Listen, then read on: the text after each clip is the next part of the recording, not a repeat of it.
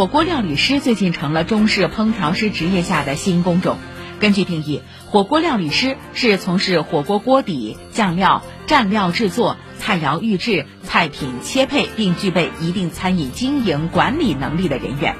上官新闻报道，火锅食材锅底标准化程度高，容易复制，连锁化程度仅次于西式快餐。早在2015年，重庆市人社局就将火锅料理师作为地方特色工作进行认证，至今已经有六万多人考核获得重庆地方火锅专项职业能力证书。有人直言，把火锅做好吃了，我们的火锅文化也能走向世界。